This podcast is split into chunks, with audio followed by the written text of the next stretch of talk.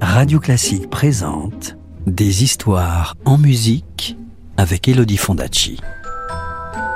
Des histoires, des histoires, des histoires. Est-ce que je peux avoir une histoire, s'il te plaît, de me raconter une histoire? Encore une histoire?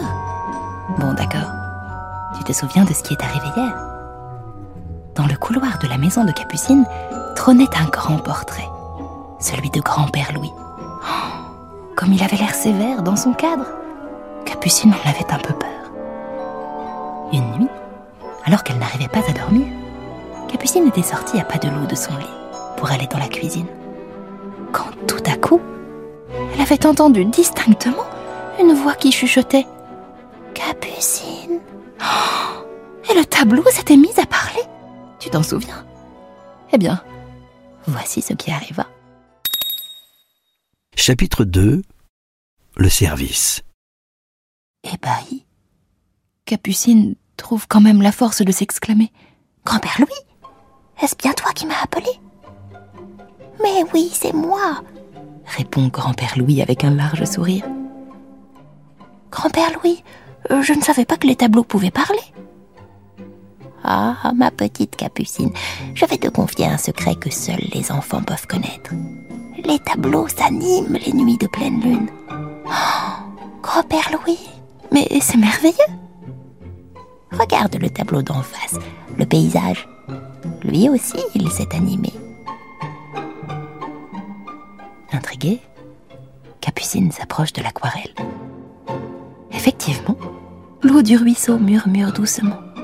Le vent agite les feuilles des arbres dans un mouvement léger et elle aperçoit même, de ci de là, quelques papillons qui volettent.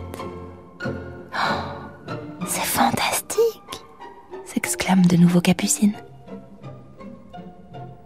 Puis, revenant vers grand-père Louis, elle poursuit. Tu sais, finalement, grand-père Louis, je suis bien contente de faire ta connaissance, car jusqu'ici tu m'as toujours fait très peur. Tu as l'air tellement sévère sur ce portrait. Je sais, dit grand-père Louis, et j'en suis bien désolée. Pardonne-moi aussi l'immense frayeur que je viens de te causer, mais il fallait absolument que je te parle, car j'ai un grand service à te demander. Je t'écoute, grand-père Louis, dit Capucine.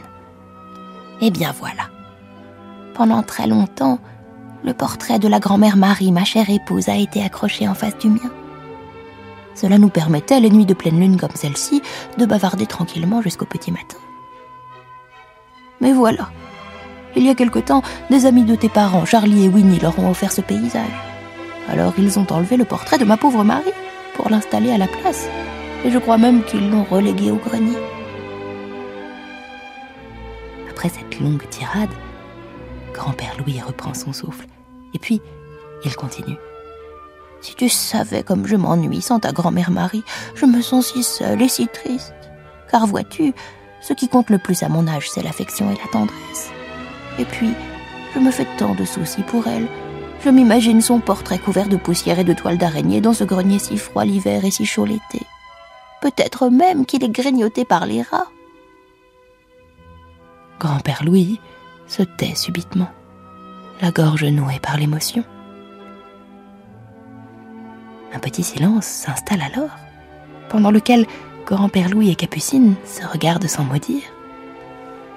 Enfin, Capucine se rapproche de son arrière-grand-père et, tout doucement, elle lui dit Écoute-moi, grand-père Louis, je te promets de faire tout mon possible pour retrouver le tableau de la grand-mère Marie et le réinstaller en face de toi. Alors, le visage de grand-père Louis s'éclaire d'un large sourire et il s'exclame Merci, chère petite Capucine, je savais que je pouvais compter sur toi.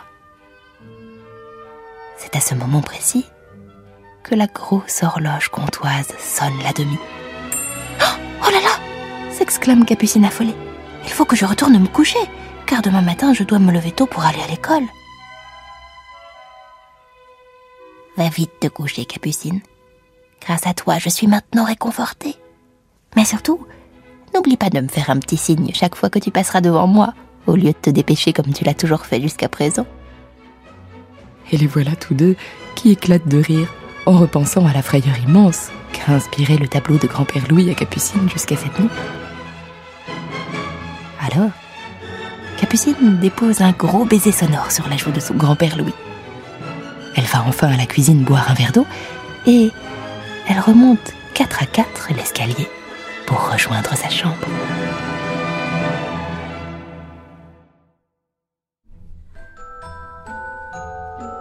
Tu veux connaître la suite de l'histoire?